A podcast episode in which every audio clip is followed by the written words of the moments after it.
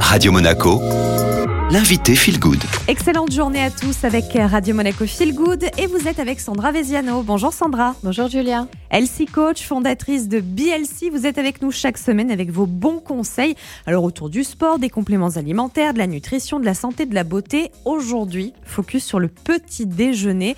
On a des traditions bien ancrées, hein, que ce soit à Monaco, en France. Est-ce qu'on est sur le bon chemin ou pas du tout?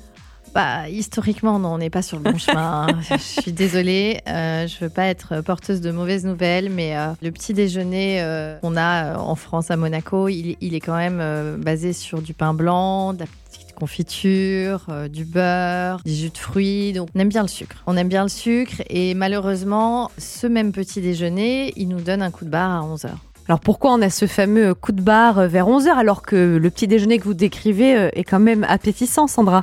On a du mal à tenir la matinée parce qu'on a trop de sucre et le sucre, il est très vite consommé par le, par le cerveau. Et malheureusement, le cerveau, vu qu'il a besoin d'énergie, après, il va puiser non pas dans les graisses, ça ce serait fabuleux, il puise dans le muscle. Donc ça, c'est le métabolisme en général euh, quand on cherche à être en forme ou à perdre du poids.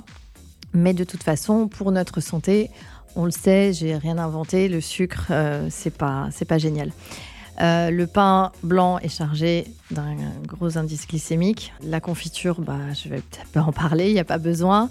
Le jus de fruits, on pourra en parler plus précisément, mais euh, le jus de fruits, euh, je ne suis pas contre les fruits, bien évidemment. Il faut manger des fruits, mais il faut les mâcher.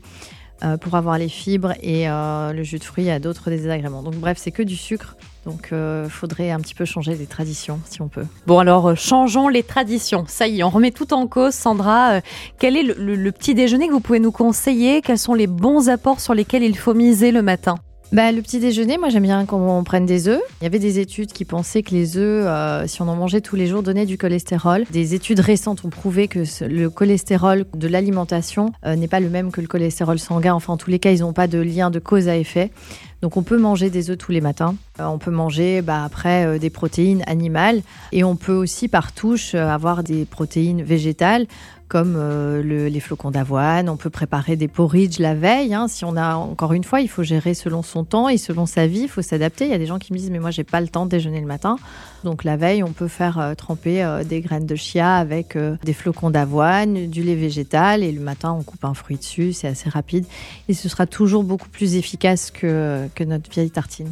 Conseil bien noté, merci Sandra. On fait le plein d'astuces dès la semaine prochaine. D'ailleurs, on va zoomer particulièrement sur le jus de fruits. hein. Vous l'avez brièvement évoqué. On portera un coup de projecteur sur les jus de fruits. L'interview est disponible en podcast. Rendez-vous sur Ocha, Apple Podcast et Deezer. Vous tapez tout simplement Radio Monaco Feel Good et c'est le retour de votre playlist sur Radio Monaco.